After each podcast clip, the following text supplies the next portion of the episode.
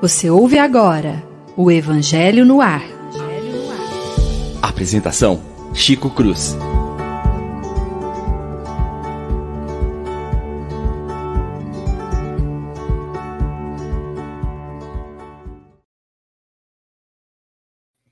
Muito bom dia, meus prezados e queridos amigos que conosco compartilham esses momentos especiais trabalhando, estudando, refletindo o Evangelho segundo o Espiritismo. Na manhã de hoje, é com imensa alegria que gostaríamos de cumprimentar, em primeiro lugar, o técnico do nosso trabalho. Bom dia, Ricardo Fadu. Bom dia, bom dia. Tudo bem, Chico? Prazer estar aqui hoje com, com você. A alegria nossa. Alegria nossa. Obrigado, viu, Ricardo? Esse, Obrigado, esse é, o, é, o, é, o, nosso chefe, o chefão. um abraço. Obrigado. Um abraço. Bom dia, Lívia. Bom dia, Chico. Bom dia, Fadu, aos amigos que estejam nos ouvindo. Que nós tenhamos uma excelente manhã de reflexões muito positivas e proveitosas. Muito obrigado, Lívia. Bom dia, Paula. Bom dia, queridos amigos. Mais uma vez, uma alegria estar aqui com vocês. Que nós possamos ter uma manhã bem agradável, bem produtiva para o coração e para a mente. A graça de Deus, e com certeza o será. Bom dia, Leon. Bom dia, Chico. Bom dia aos nossos ouvintes da Rádio Defran. E um bom dia especial para o Fadu, né? nosso idealizador, um dos criadores desse programa, que está conosco na técnica. O João hoje está de férias. E a gente tem que agradecer muito ao Fadu pelo apoio que ele sempre nos dá, um grande idealizador da Rádio Defran. Parabéns, Fadu, por esse projeto. A gente fez um ano, você é um dos caras que mais acreditou nesse projeto, então a gente tem que te agradecer. Sua presença aqui também é uma homenagem a esse projeto lindo que está aí fazendo mais de um ano de Evangelho no Ar. Você é um dos responsáveis, a gente só tem que te agradecer também. Tá bom, meu irmão? Um abraço, Fadu, um abraço aos ouvintes. Eu que agradeço a vocês aí. É, sem Fadu não tinha programa nenhum. Não tinha nem Rádio Defran. Ele é o cara. abraço, Fadu. Obrigado, querido. Um abraço. Obrigado. Prezados amigos, vamos então ao estudo do Evangelho, com muita alegria. Capítulo de número 7, na manhã de hoje. É... Bem-aventurados os pobres de espírito. Ah, e falando em pobre de espírito, um abraço para o Will, né? Que está em casa correndo atrás do pequenininho dele, né? Não conseguiu estar conosco nessa manhã. Pobre de espírito, mas cheio de fralda para trocar. Pois é. Então, tá muito comprometido. Cheio de orgulho. Cheio de orgulho. O molecão dele está crescendo, firme e forte, né? Um abraço ao Will. Abraço também a todos os nossos rádio ouvintes na manhã de hoje, né? A Cintiane, o Reinaldo, a Irene Pimenta, o Reginaldo, nossa, a Miriam, Fernando, ah, o Fernando Palermo está aqui hoje aí. Augusto Almeida, pai do Leão, Marisa Miran, né? Gri, Grícia, Grace Feliciano, legal, né? Um abraço, muito obrigado a todos aqueles que compartilham conosco o estudo dessa manhã. Bem-aventurados os pobres de espírito. Vamos começar com o item 1 que diz o que é preciso entender por pobres de espírito. Diz o Evangelho, no Evangelho de São Mateus, Bem-aventurados os pobres de espírito, pois é deles o reino dos céus. A incredulidade se diverte com esta máxima. Legal essa frase do Kardec, né? A incredulidade. Bem-aventurados os pobres de espírito, como com muitas outras coisas, sem compreendê-la. Por pobres de espírito, Jesus não entende os homens desprovidos de inteligência mas os humildes. Ele diz que o reino dos céus é deles e não dos orgulhosos. Os homens da ciência, do espírito, conforme o mundo, geralmente têm em tão alta consideração a si mesmos e a sua superioridade que veem as coisas divinas como indignas de atenção. Seus olhares concentrados em sua pessoa não podem elevar-se a Deus. Essa tendência de se crer acima de tudo levá-los a, com muita frequência, a negar aquilo que, estando acima deles, poderia rebaixá-los, negando mesmo a divindade. Ou, se se consentem em admiti-la, contestam-lhe um dos seus mais belos atributos, sua ação providencial sobre as coisas deste mundo, persuadidos de que só eles bastam para bem governá-lo, tomando sua inteligência como medida de inteligência universal e julgando-se aptos a compreender tudo, não podem acreditar na possibilidade de que, daquilo que não compreendem. Quando se pronunciam, para eles, seu julgamento é inapelável. Chamo a atenção dos amigos aqui presentes, né, dos nossos comentaristas, que é, o texto é muito denso em sua pequena perspectiva, mas eu ressalto assim particularmente essa frase que diz assim: tomando sua inteligência como medida da inteligência universal. Me assusta, às vezes, entender, perceber, compreender a clareza de Kardec, assim como a sua. É, a concepção do processo, como é clara. Vocês já pararam para perceber, para prestar atenção, como homens de ciências e muitos religiosos, não interessa o credo, religiosos, inclusive dentro da doutrina espírita, se acham superiores aos outros porque se consideram donos da verdade? Esse é o princípio que acho que mexe extraordinariamente com todos nós. E vale a pena a gente buscar comentar e entender com os nossos amigos rádio ouvintes no YouTube também, né, no Facebook, essa página. Lívia, por favor, querida, vamos começar com você nesse, nesse momento, depois nós trocamos. Chico, obrigado. É, nós vemos, de fato, o esforço de Kardec elucidando para nós o sentido da fala do Cristo, bem-aventurados os pobres de espírito, porque a princípio poderiam se pensar, mas pode ser bem-aventurado alguém que seja carente de alguma coisa, mas a fala do Cristo sempre nos leva a pensar em termos de profundidade de essência do ser. Bem-aventurados os pobres de espírito, quer dizer, os que são pobres em orgulho e, e abundantes em riquezas do espírito.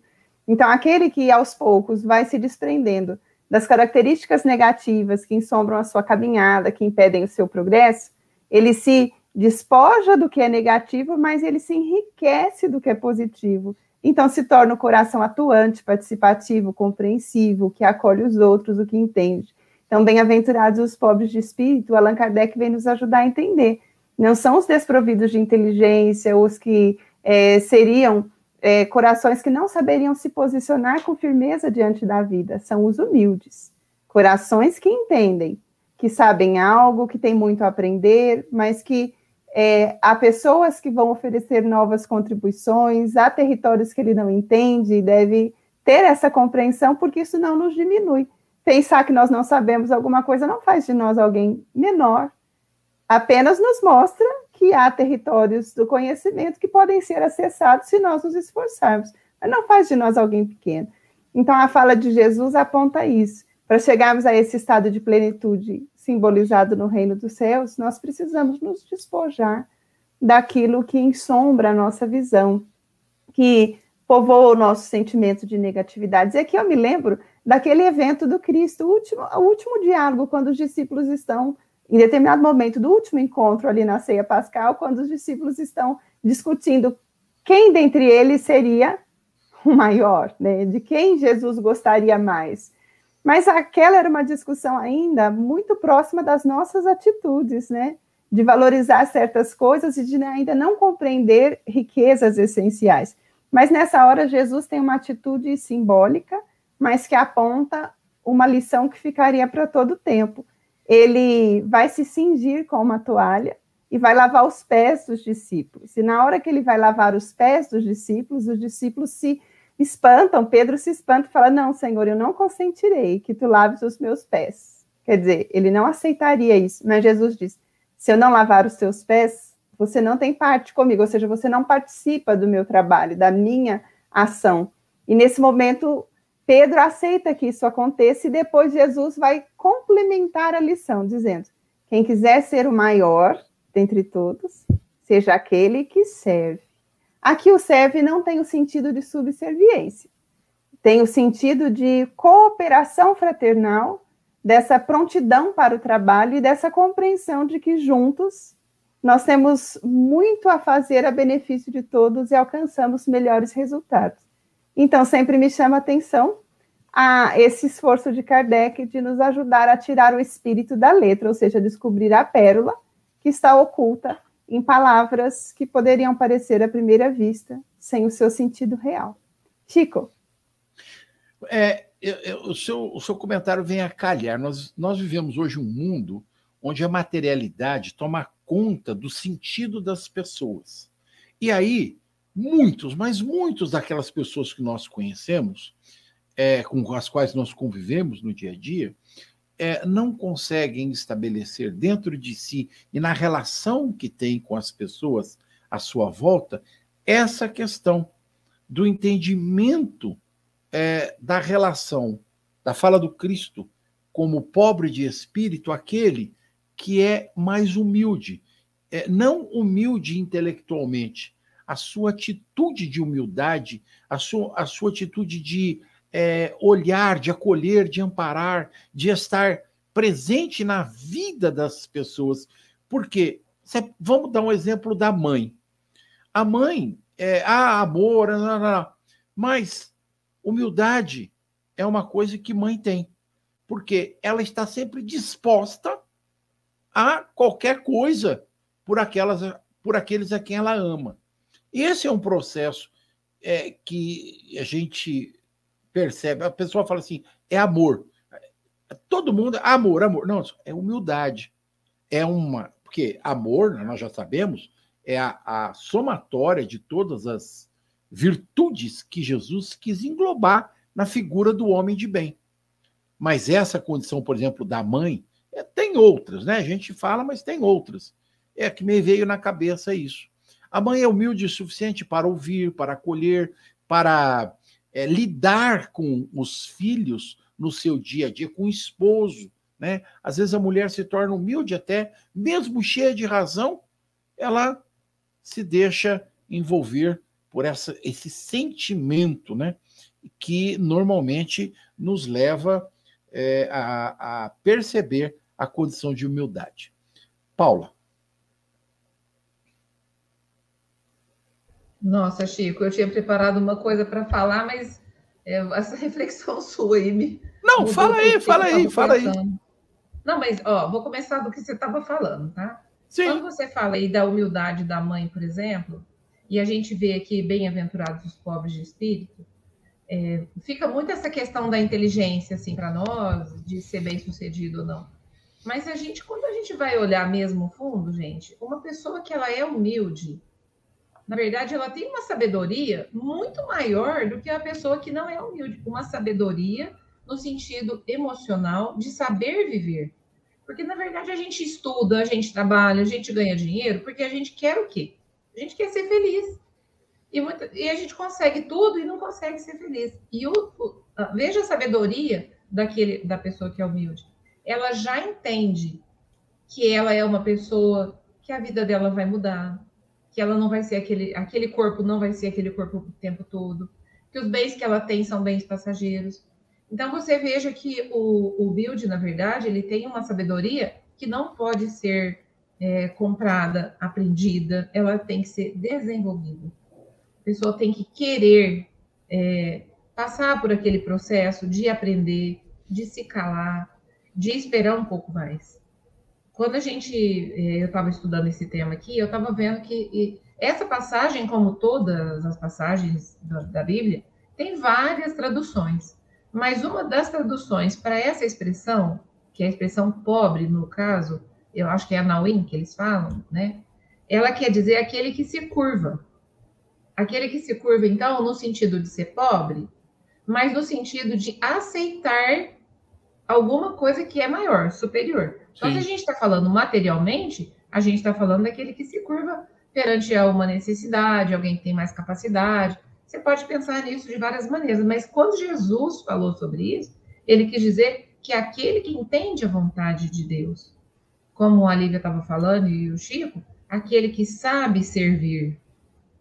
E a gente não vê, a gente vê na academia, então, pessoas extremamente é, inteligentes, bem-sucedidas financeiramente e tremendamente infelizes, confusas, solitárias, muitas vezes agressivas, porque as pessoas elas vão se sentindo muito sozinhas. Por que, que eu estou aqui? O que, que eu estou fazendo aqui? Ou vão caindo nisso que, que o Kardec está escrevendo aqui, achando que só eles se bastam. Bastam para o mundo, basta para resolver as coisas. E aí, gente, a gente cai numa armadilha, né? Uma armadilha tremenda é, de solidão, de infelicidade, de descontentamento, porque nunca será o suficiente. Então, a arrogância e o orgulho, ela, ela é assim, não é, é muito mais próximo da ignorância. E a humildade, cuja palavra significa, ela vem do, de um princípio que é humus. O humus é aquela terra fértil que tudo que você joga ali vai florescer. Então, o humilde ele é capaz de transformar os atos, os gestos, as palavras de uma maneira que ela, outras coisas podem florescer ali. O arrogante e o orgulhoso, não. Tudo que cai naquele solo que não tem humus, tudo morre, tudo seca, tudo transforma em espinho. E Jesus veio e falou: gente, deixa eu dar um exemplo aqui para vocês do que é amor. Ontem minha filha estava falando comigo, a gente estava falando dos gatos, dos gatos que tem aqui, o cachorro, dos gatos que tem na Ribeirão e tal. E, e ela estava me comentando assim, mãe, tem muita gente que confunde, separa amor de cuidado. Ama os bichinhos, mas deixa os bichos passando sede, chega de noite, o bichinho está sem comida. Aí quando o Chico falou da mãe, na hora me lembrou. Porque amar é cuidar. E não tem como cuidar sem servir, né, gente? E o servir é o que o Cristo fez quando ele fez esse exemplo, falando: sirvam-se, né? Sirvam-se é, uns aos outros. Sejam instrumentos de Deus na terra. Sejam essa terra, esse humus que, que, que vai transformar vocês. Não caiam nessa ilusão do conhecimento e do dinheiro, que foi uma coisa que Jesus se afastou completamente. Ele não quis ser chamado de rei, ele não quis que a sua divindade fosse reconhecida. Então, assim, esse exemplo, né, de que vamos dar vida para a vida, para que a vida floresça, sendo o quê? Humildes. Sendo essa terra onde tudo que cai se transforma em alguma coisa boa, alguma coisa amorosa e alguma coisa de aprendizado. Foi isso que eu pensei. Obrigado, Paula. Realmente foi pontual, né? Leon, Chico, a gente tem um capítulo, é, uma ode a essa virtude que é a humildade. Né? O capítulo 7 do Evangelho, ele vai fazer exatamente para nós a recomendação do que é esse sentimento de humildade, e ele começa, a construção desse capítulo, Kardec começa falando que o homem muitas vezes atribui, quer atributos para Deus, que na verdade são atributos humanos. E os atributos divinos são outros. Kardec vai fazer isso na pergunta 13 do Livro dos Espíritos. Quando ele pergunta, eu vou pegar minha colinha com a pergunta do, da pergunta 13, quando ele pergunta assim, quando a gente diz que Deus é eterno, infinito, imutável, imaterial, único, soberanamente bom e justo, temos uma ideia completa dos seus atributos, e os espíritos vão responder que do vosso ponto de vista, sim, porque a gente não tem palavra para definir Deus. Nós não temos os exatos termos para definir e conhecer os atributos divinos. Nesse capítulo, quando Kardec começa a falar desse assunto, quando ele traz esse tema para nós, o que acontece? Ele fala exatamente isso. A gente, é, o homem muitas vezes, os cientistas, os grandes homens, ele começa a atribuir, as, a querer os atributos para Deus, atributos humanos. E Deus não é dessa forma. Né? A partir do momento que a gente tem ciência de um Deus numa outra condição, um Deus que tem todas as, a imaterialidade. Primeira coisa, não é um ser material, né? É um ser diferenciado. E o, tem uma música da evangelização espírita, toda semana eu estou trazendo as musiquinhas da evangelização, mas são muito do meu fundamento, né? Ah, tem uma música da evangelização espírita que diz que Deus quis mandar para o mundo um modelo de amor. E essa música modelo de amor, é um modelo, no final ela fala que o modelo de amor é mãe, que mãe é um modelo de amor né? É uma música que a gente canta, é da Marisa Naline, a gente cantou na evangelização nos anos 90 e por muito tempo, que ela diz exatamente isso. Dizem que Deus quis dar ao mundo um modelo de amor que fosse sempre profundo, na alegria ou na dor, que nada pedisse em troca, nem mesmo para perdoar. E aí a letra finaliza dizendo: Foi assim que o Pai Eterno fez surgir na terra um dia a primeira mãe de colo terno. Fonte de toda a poesia. A letra linda da Marisa Naline, musicada, quem quiser procurar Modelo de Amor, é uma das músicas mais lindas do Cancioneiro Espírita, do, do álbum Cancioneiro Espírita. E a nossa grande preocupação, a grande, a grande reflexão, na verdade, que a gente tem sobre isso, é que o mãe é o modelo de humildade de serviço. Quem mais serve na vida do que as mães? A entrega do que é a maternidade, a total entrega de uma mãe no processo para os seus filhos. Essa semana, coincidentemente, o Chico trouxe esse assunto aqui no Evangelho no Ar. A gente estava falando sobre isso na quinta-feira, no, no, nosso estudo lá no Hospital Allan Kardec, no Centro Zé Marcos Garcia, né? exatamente com essa grandíssima preocupação. Né? Será que a gente tem um modelo de servir, de se entregar e de muitas vezes não ter reconhecimento e retribuição? Né? A ingratidão, a gente vai ter capítulos no Evangelho falando sobre a relação pais e filhos, mães e filhos, mas a ingratidão tão constante e as mães não desistem, persistem nesse sentimento de trabalhar, de querer que a gente melhore, ela reconhece, ela perdoa, como diz a, a, a canção Modelo de Amor, é o modelo mais puro de entrega, de realmente entregar-se ao nosso próximo. A maternidade traz isso para nós, essa experiência divina na Terra, essa experiência espiritual na Terra, que é a relação mães e filhos né? principalmente a entrega da mãe. Eu acho que já que a gente está num tratado sobre a humildade, as mães precisam abrir mão de todas as das, das suas vocações, de todos os seus predicados, para fazer a entrega para os filhos. Quantos de nós realmente abrimos mão de alguma coisa para o nosso próximo, ou a gente só doa aquilo que está sobrando? Quantos, quantos de nós temos a, a, a, aquela realmente a entrega para o nosso próximo e a humildade de fazer por ele aquilo que ele realmente precisa. A Lívia citou a cerimônia, o, o lava-pés. O lava-pés foi trazido para dentro da Igreja Católica, para dentro das celebrações, de uma forma muito mítica. Né? A celebração do lava-pés na semana, na, na, na, semana de Páscoa era toda uma celebração mítica do Papa lavando o pé dos bispos dentro da catedral. O Papa Francisco fez algo muito diferente. O Papa Francisco pediu, chamou, chamou os cardeais e falou assim: nós vamos lá nas ruas, lavar os pés dos moradores de rua. Imagina o impacto para a sociedade quando ele resolveu fazer isso. Não, mas a celebração não era feita aqui dentro do templo, dentro do Vaticano. Falei, não, não. Nós vamos para a rua. Nós vamos lá lavar os pés dos moradores de rua. Isso pouco deu divulgação. A gente vê uma reportagem ou outra sobre esse assunto. Porque o bem, claro, né, o bem nunca vai dar, nunca vai dar audiência, mas os humildes precisam ser persistentes na fé.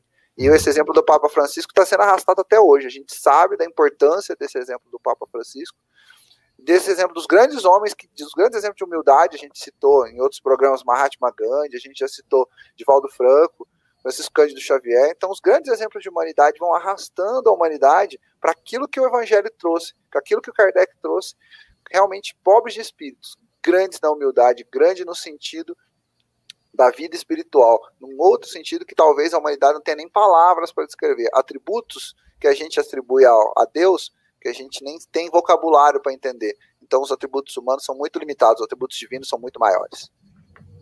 Você tem toda a razão. Aqui, no Consolador de Emmanuel, pergunta de número 313. A pergunta é: como entender as bem-aventuranças conferidas por Jesus aos pobres de espírito? E Emmanuel diz assim: o ensinamento do Divino Mestre referia-se as almas simples e singelas, despidas do espírito de ambição e egoísmo, que costumam triunfar nas lutas do mundo. Não costumais até hoje denominar os vitoriosos do século, nas questões puramente materiais, de homens de espírito? pergunta ele. É por essa razão que, em se dirigindo à massa popular, aludia o Senhor aos corações despretensiosos e humildes, aptos a lhes seguirem os ensinamentos sem determinadas preocupações rasteiras da existência material. E eu não poderia deixar de citar, por conta desse texto do, do Emmanuel, é, a, a figura de Maria de Magdala.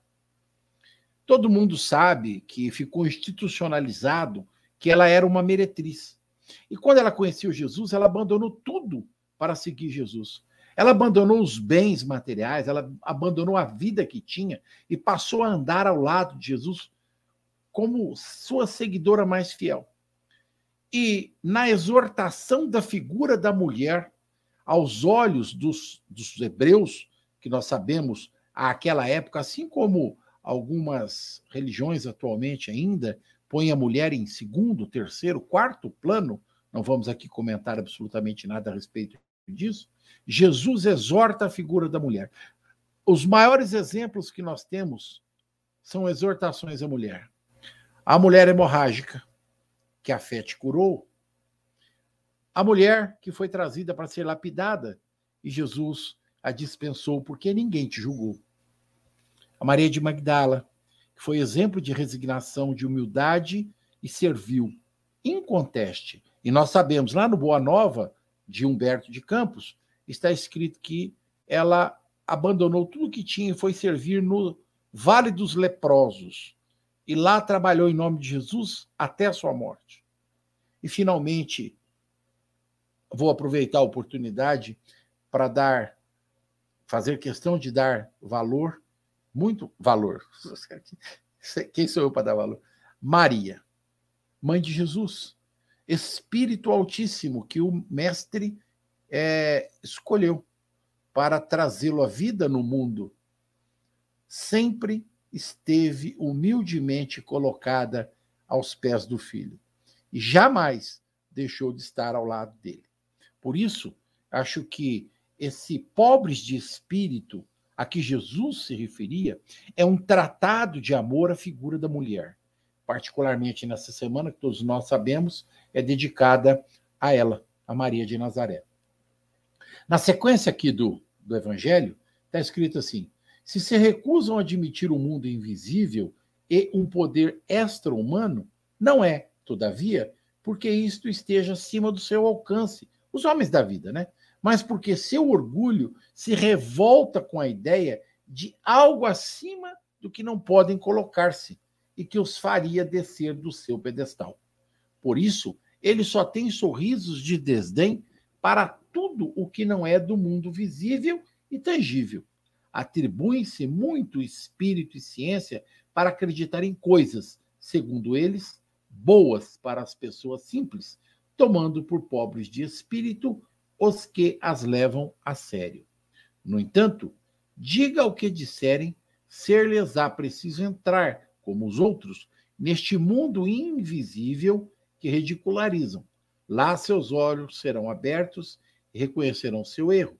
Mas Deus, que é justo, não pode receber da mesma forma aqueles que aquele que não reconheceu o seu poder e aquele que humildemente se meteu às suas leis, nem os igualar. E aqui fica o alerta para todos nós. Eu acho que os espíritos é, abrem a, os nossos olhos para dizer assim: olha, é, todos são filhos de Deus, todos têm o privilégio, mas aqueles que se colocam humildemente perante os desígnios do Senhor, acreditando na sua figura, dando ouvidos à sua legislação, aceitando com resignação as condicionantes que a vida nos impõe, esses terão lugar especial, porque eles já vêm num trabalho de cumprimento da lei. Aqueles outros, no entanto, que deixarem o corpo carnal e se apresentarem no mundo espiritual com a arrogância, com o orgulho do diploma, do quadrinho na parede, ou da condição de religiosidade, né, que nós sabemos que existem aqueles nossos irmãos que se revestem do alto grau da sua condição hierárquica dentro desta ou daquela religião e se colocam acima de todos os outros. E o Leão deu um exemplo magnífico aí do Papa Francisco de humildade é, para quem é, para o que ele representa. Entendo eu que essa é uma atitude gloriosa. Porém, não poderíamos deixar de citar Maria, é, perdão, Madre Teresa de Calcutá. Exemplo maior de humildade na figura da religiosa católica que se predispôs a servir. E como serviu, e aonde serviu, e o que criou, e o que deixou. É óbvio que, para os olhos de Deus, essa tem mais valoração do que qualquer outro. Paula, você gostaria de continuar o comentário? Sim. é, é, personagens que sobre as quais cada um desses personagens que foram citados aqui, né, não dariam uma palestra, não, dariam várias e várias semanas de estudo sobre cada pessoa, né? Mas eu ainda vou acrescentar mais um nome aí para ficar mais cheio ainda, né? Fica à vontade. De exemplo, nosso quando Chico Xavier se considerava um cisco, ele falava, né? Eu sou Francisco, mas na verdade eu sou um cisco na obra de Deus, né? Quando ele se considera um cisco, então ele assume a condição de pobre de espírito, porque ele reconhece, imagina, ele reconhece a sua miserabilidade perante a toda é, tudo que Deus significa. Ele assume a, a sua pobreza na obra diante do que o Cristo nos legou. Imagina, ele assume a condição miserável dele e nós ficamos aqui iludidos, né? Achando que a gente sabe muito, que a gente ajuda muito, que a gente trabalha muito. Então, assim, essa pobreza de espírito, eu vejo assim o exemplo do Chico quando ele fala essa obra maravilhosa, magnífica que ele deixou, ele considerava uma pequena obra.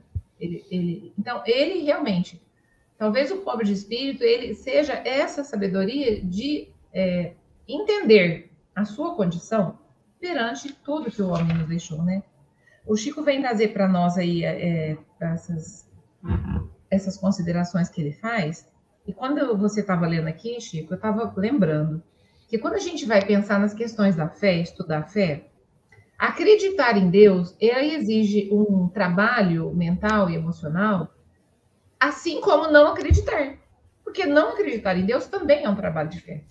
E quando a gente fala aqui, ó, que a gente é, se recusam a admitir um poder extra-humano, a gente vê na ciência o quanto que é desprezadas as questões espirituais.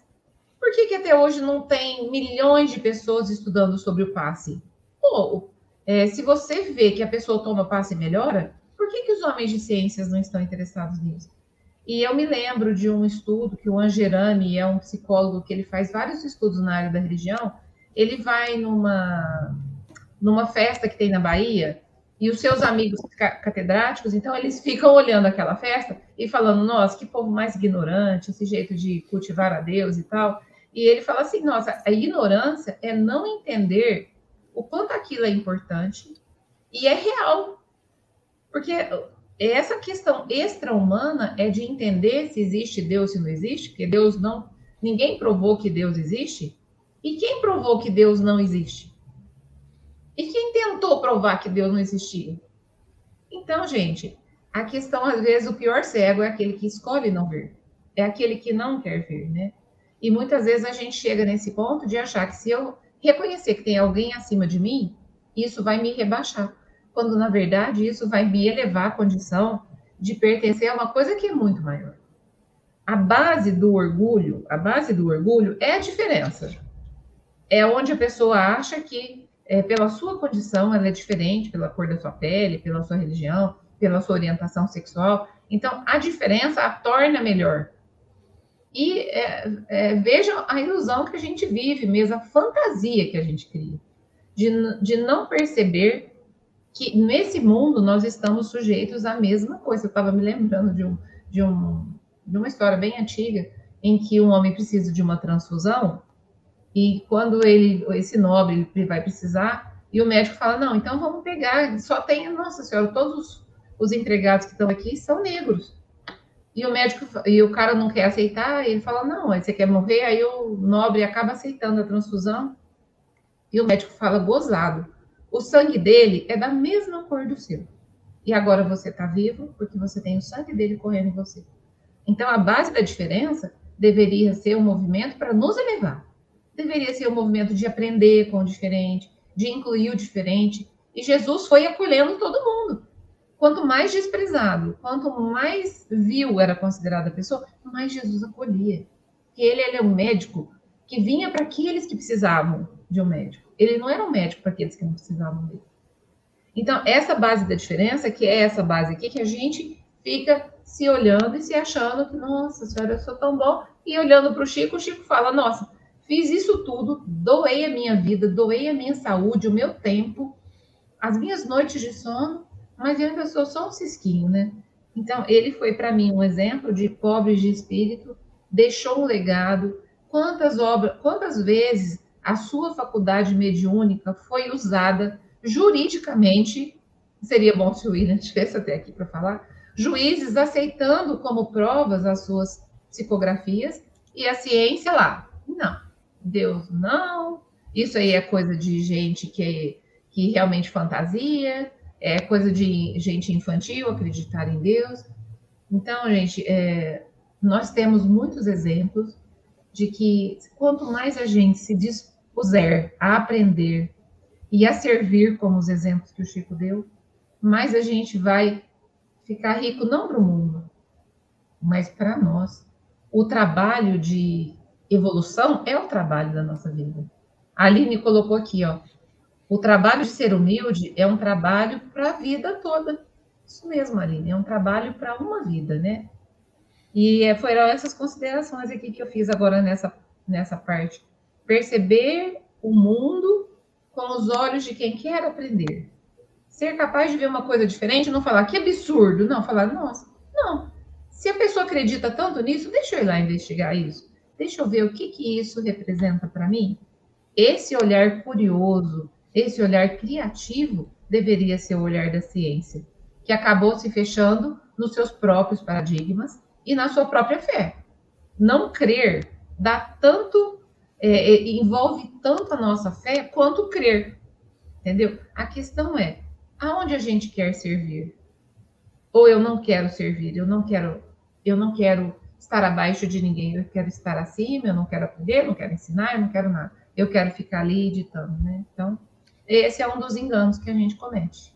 É. Fica aí, com, toda, com toda certeza, a sua consideração é muito assertiva. Leon. Estou ouvindo a fala da, da Paula, né, eu, eu me lembrei, ela citou, né, a, ela fez a citação das, dessas, do, do Chico Xavier, e quando um dos filmes que o Chico da, sobre a vida das mães de Chico começou a, a, entrar em divulgação na grande mídia, foram perguntar para o padre Fábio de Mello, um padre que tinha uma exposição muito grande na Igreja Católica, o que, que os católicos estavam fazer, porque os filmes espíritas estavam lotando sala de cinema e os católicos estavam indo para as salas de cinema assistir os filmes do André Luiz, O Nosso Lar, As Mães de Chico Xavier, a história do Chico. E aí uma pessoa chegou, o padre Fábio, e falou assim: Padre, que, que a igreja está fazendo para isso? Né? A igreja vai montar um cinema, a igreja vai montar uma. O padre falou assim: a igreja, a igreja vai aplaudir, vai entender qual é a mensagem desses filmes. A igreja vai ver os exemplos. E aí, quando perguntado isso foi numa entrevista, foi perguntado para ele, ele falou: mas por que, que a igreja deveria assistir ou não, não impedir que as pessoas frequentem? Que, qual, qual é a opinião? Falei assim: um exemplo de amor e de serviço, como os exemplos do Chico, eu posso não concordar em uma linha com a questão científica, com, mas com atitude como um ser humano e com o próximo, amando ao próximo como ele ama, por que, que eu não vou concordar? E por que, que esse exemplo não tem que ser replicado? Né? Porque as pessoas deveriam deixar de procurar os cinemas, deveriam deixar de procurar as, as lições de serviço, de trabalho, que é uma condição inerente a todos nós. Né? Eu vou, agora eu vou, vem o meu comentário. A, a gente tem uma única forma de se livrar daquela situação que nos aprisiona, nos envolve, nos, é servindo para ela. Em que, que essa, essa situação vai me servir? Ou em que eu posso servir a essa situação? Muitas pessoas, de repente, se descobrem no emprego com, subordinado a uma pessoa ou tirana, ou uma pessoa que tem uma, uma gestão, uma forma de pensamento, um padrão vibratório totalmente diferente. E as pessoas vezes questionam assim, por que, que Deus permitiu que isso acontecesse na minha vida, que uma pessoa com esse com essa com essa forma de pensar se aproximasse de mim. Mas peraí, o que, que vai servir nesse processo? O que, que eu posso efetivamente tirar desse processo? E a gente percebe que quando a gente começa a servir, a atuar de forma subserviente, a gente consegue entender algumas coisas e raramente a gente vai entrar em conflito. A gente vai descobrir alguma forma de servir, de trazer, trazer utilidade para aquela experiência das nossas vidas. Né? Por exemplo, do trabalho, das famílias, dos relacionamentos, dos convívios. Tudo isso é cotidiano. A gente tem que entender para aquilo, o que, que aquilo serve nas nossas vidas. E quando a gente se dispõe a servir, a cuidar, como a Paula usou essa expressão, né, o cuidado com a sua essência, com verdadeira preocupação com o nosso próximo, a gente para de se preocupar com o que a gente é, com o título, com aquilo que foi nos colocado, com um rótulo e se preocupe em realmente servir. Eu vejo que na atual humanidade, não estou falando de doutrinas não cristãs, até mesmo dentro de doutrinas cristãs, os títulos são muito mais relevantes do que os feitos. É muito mais importante falar que a pessoa encontrou o missionário fulano. Ah, vá até a reunião que você encontra o apóstolo, eu penso, eu trago para mim que eu tive a oportunidade abençoada de participar da Mocidade Espírita Mensageiros de Jesus. Era um nome lindo, sempre brincava, nossa, nossa mocidade tem um nome mais lindo. Mas sempre foi uma, uma responsabilidade. Você é um mensageiro de Jesus e você briga no trânsito, você é um mensageiro de Jesus e você se estressa, levanta a voz com o seu próximo. Poxa, realmente, a gente carrega um nome, uma camiseta da mocidade com o nome Mocidade Espírita Mensageiro de Jesus, com a mensagem que a gente está traçando. Agora imagina os homens aqui na Terra, aqui dentro das doutrinas cristãs, que têm a, a incumbência, ou se, se acham uh, próximos ao termo apóstolo, missionário, como se fosse um vizinho, um amigo, e eu falo, gente, será que eu estaria pronto? Será que dentro da doutrina espírita cabe termos tão expressivos, tão, tão, tão, tão grandes, tão fortes? O nosso apóstolo, o apóstolo fulano. Poxa, imagina quantas pessoas se decepcionam com pessoas que falam assim, não, esse é o apóstolo? Esse é, é realmente o missionário que está ali ao lado do Cristo? Será que são mensageiros de Jesus na sua essência? Será que eles realmente carregam, essa missão? Ou carregam o primeiro título? É tão comum a gente ver né, as pessoas carregarem mais o título do que realmente a essência. O, o Gandhi foi questionado, eu já usei esse exemplo, essa história várias vezes aqui, por um jornalista maldoso, perguntando como que os cristãos poderiam ajudar o crescimento da Índia. E ele falou assim, os cristãos, seguindo Cristo, exatamente o que o Cristo dizia seguindo a palavra do e segundo, que os líderes dos, do, dos cristãos sejam o um exemplo. Então, sigam a palavra e que as lideranças sejam o um exemplo. A Índia vai melhorar em muito. Ele respondeu ao jornalista com aquela mesma convicção que a gente tem. Se for para servir, se for para realmente se dedicar ao próximo, não importa a sua religião, não importa a origem que a pessoa vem, não importa o trabalho que ela está fazendo, o que ela está entregando cotidianamente para as pessoas, quanto ela está quanto ela tá representando na prosperidade, no verdadeiro sentido de prosperidade espiritual das pessoas e do seu entorno. É isso, Chico. Obrigado, Leão. Lívia, querida. Chico, tantos exemplos surgem, né, para nossa análise e é impressionante. Isso é muito bom porque eles servem como referências para nós, né? À medida que você, a Paulo e Leão falava, eu me lembrei de Sócrates quando o oráculo de Delfos divulgou que ele era o homem mais sábio de Atenas e a notícia chegou até ele ele, que era de fato sábio, adota a posição segura que a de, que Chico Xavier, que foi lembrada pela Paula, só sei que nada sei. Não era uma desvalorização de si mesmo, mas era uma compreensão que, diante do infinito a ser descoberto, ele ainda não sabia quase nada, embora, diante do ponto de partida, ele já sabia muito. Quando nós vemos o Chico dizendo que era um cisco, que a Paula lembrou muito bem, não era se depreciando ou se desvalorizando, é que os nossos, nossos olhos só viam ele a figura dele. Porém, ele se sabia inserido numa equipe de trabalho muito expressiva, da qual nós sabemos apenas alguns nomes: Emmanuel, Bezerra de Menezes, Euridice Barçanufo, Sheila Meimei. Mas havia um conjunto de espíritos, André Luiz, havia um conjunto de espíritos, uma equipe muito numerosa trabalhando com ele. Ele era membro de uma equipe, ele era parte dessa equipe. Então, quando o nosso olhar queria vê-lo como sendo o, o, missionário no sentido de ser fora do grupo comum das pessoas, ele, se, ele voltava para a posição correta, dizendo: eu sei, eu sou apenas um cisco, ou seja, eu sou uma, uma parte miúda desse grande todo. E se nós fôssemos elencar o número de espíritos, identidade de espíritos que se comunicaram através dele, nós não saberíamos dizer quantos, porque tinham esses que foram os que vieram nos instruir com lições e aqueles que vieram falar aos seus familiares também nos instruindo na, na, continuidade da vida. Então, ele tinha consciência de que, diante desse infinito de amor, ele era uma parte, mas que tinha muito a ser feito, a ser descoberto, a ser vivido, a ser olhado. Essa é uma atitude lúcida que nos mostra que o coração humilde ele cresce porque ele se abre para o novo. Ele aprende, como a Paula disse, ele se renova. O orgulhoso faz o inverso, como ele já se sente pronto, ele já se sente o máximo, ele não admite, não admite nada que venha ajudá-lo a ser diferente do que ele é, porque ele está pronto. É isso, porque os corações orgulhosos são refratários a novos conhecimentos, porque se sentem prontos, não precisam dar um passo além. Então, a atitude mais linda é da, da humildade, ela é de abertura, ela é uma atitude de, de apreensão daquilo que possa nos renovar. Então, isso a gente via em Sócrates, via em Chico Xavier, via em Madre Teresa, que lindo exemplo. Eu me lembrei de dois que sempre me chamaram a atenção quando eu li uma biógrafa falando que um dia o jornalista perguntou para ela, mas o bem que você faz é tão pouco, né, diante do o seu trabalho, diante da necessidade do mundo, é como se fosse uma gota no oceano, quer dizer, nada. Ela diz, eu sei, mas sem, o, sem essa gota o oceano seria menor. Que lucidez! Quer dizer, se faltasse o trabalho dela, já não seria tão completo. Então, não que o trabalho dela fosse único, mas ela reconhecia que ele tinha valor e quando ela é condecorada com o Nobel, e ela vai receber em Oslo, o protocolo era que fosse oferecido um jantar para aquele que tinha sido, é, que tinha recebido o prêmio, né? E ela pede que não, que não fosse oferecido para ela um banquete, que ela queria só um copo de água. E quando os jornalistas vão perguntar para ela, mas qual o sentido desse prêmio para você, né? Que importância ele tem na sua vida? Como a dizer, todo mundo queria ser reconhecido pelo mundo ganhando um prêmio assim. Ela diz: para mim, pessoalmente, não tem importância, porque eu não preciso disso, mas ele será importante porque aqueles que dependem do trabalho, ou seja, os necessitados, os pobres que precisam se alimentar, vão se beneficiar do valor desse prêmio.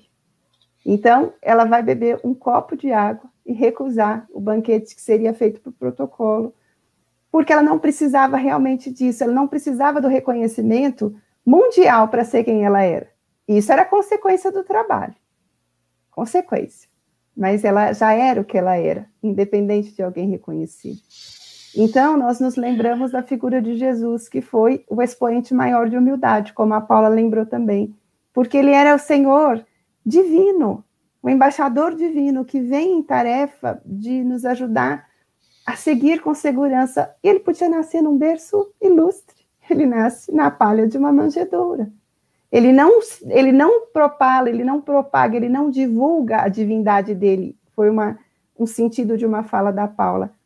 As pessoas o reconhecem como divino, mas ele não oculta a própria luz depois. Ele vai trabalhando, mas não ofusca os outros. Ele traz os outros para crescer com ele.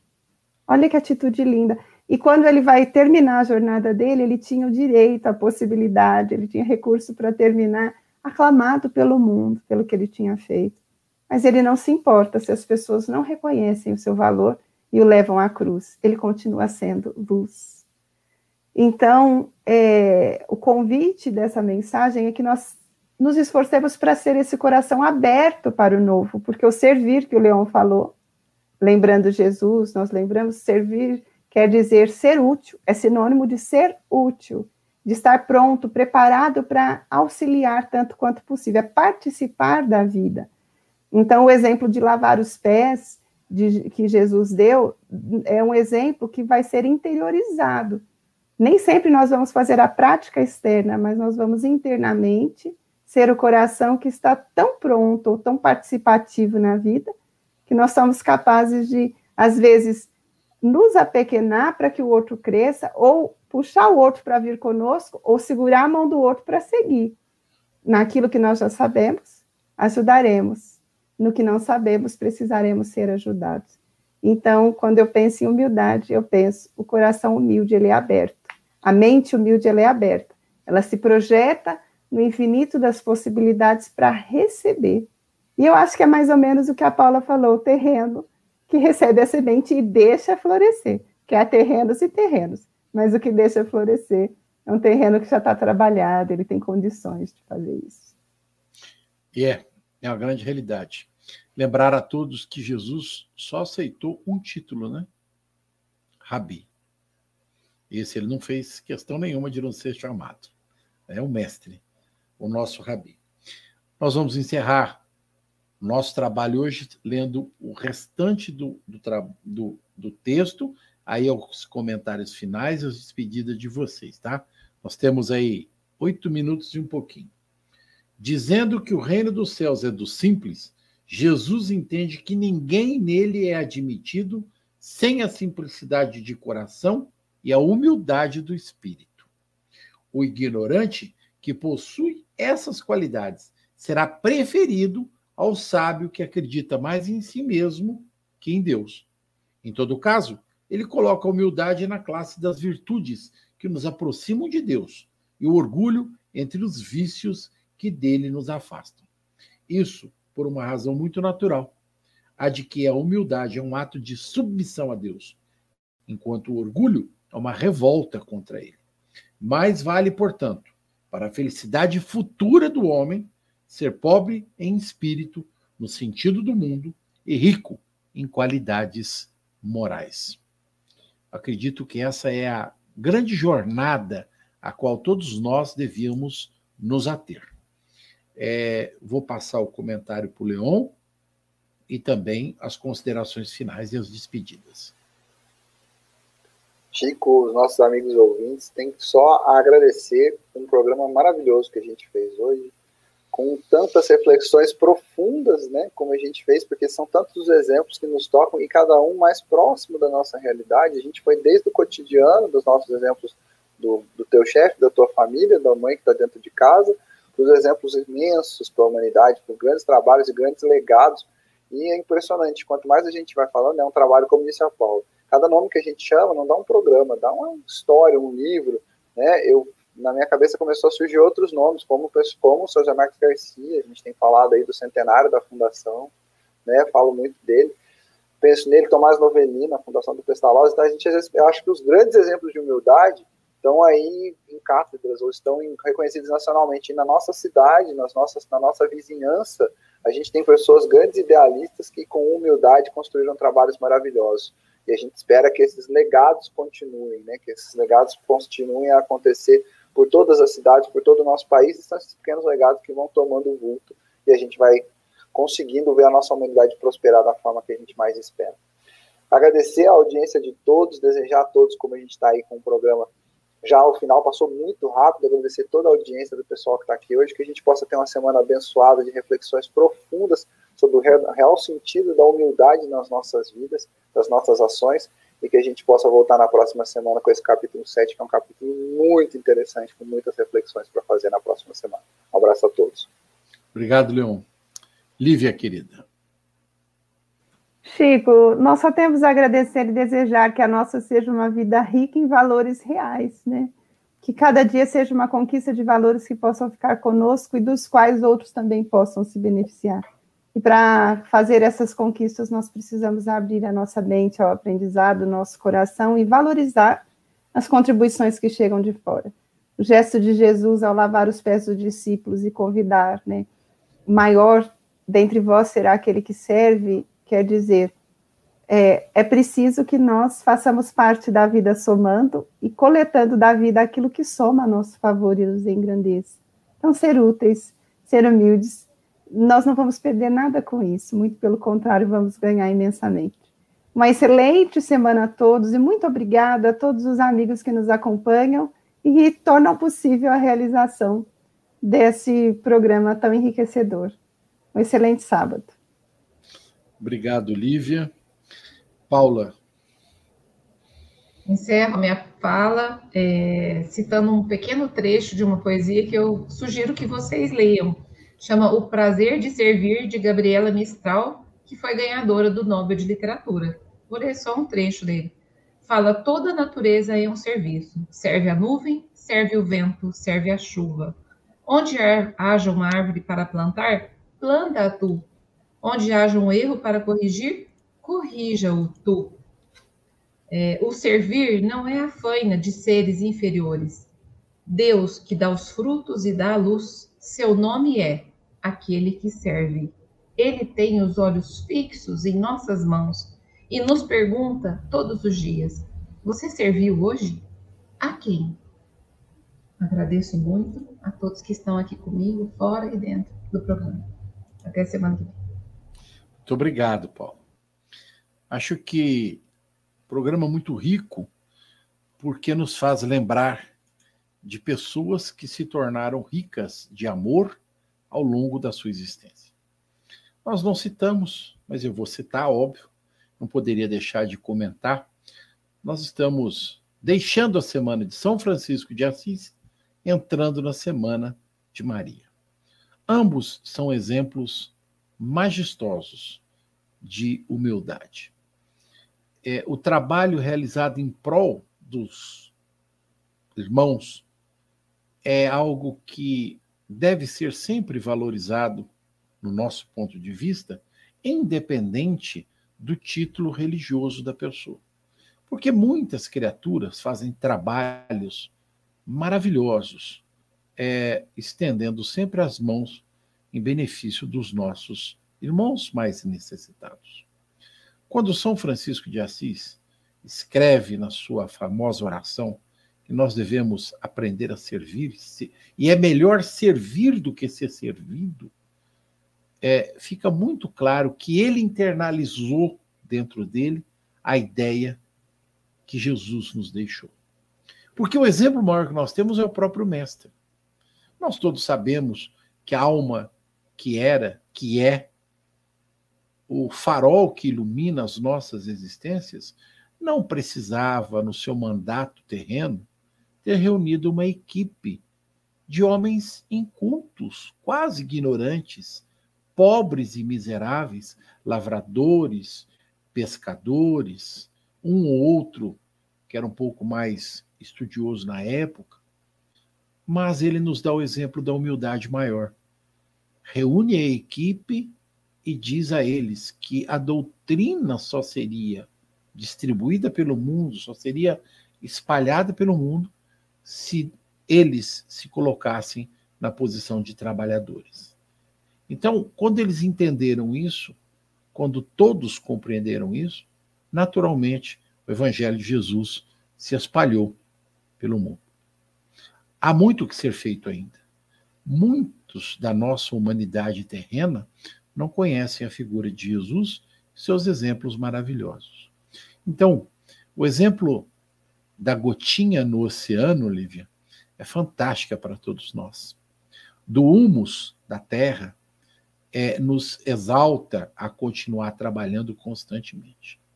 E a figura maior que nós podemos nos lembrar através da música é a da mãe. Por isso, façamos esse esforço junto aos nossos corações, aos nossos entes queridos, aqueles que estão à nossa volta, e procuremos seguir o exemplo maior de Jesus e de todos aqueles que nos precederam, no sentido da humildade. É ela que com certeza vai nos auxiliar a abrir as portas dos céus para todos nós em nosso processo evolutivo. Um grande abraço a todos vocês, muito obrigado pelo trabalho, a nossa audiência maravilhosa, ao Fadu, que nos deu a sua presença na manhã de hoje o nosso agradecimento profundo a Jesus e a Maria pela oportunidade do exemplo maravilhoso que nos faz seguir em frente em nossa jornada evolutiva. Uma boa semana a todos. Até a próxima semana, se Deus quiser. Grande abraço. A Rádio Idefran apresentou o Evangelho no Ar. O Evangelho no Ar.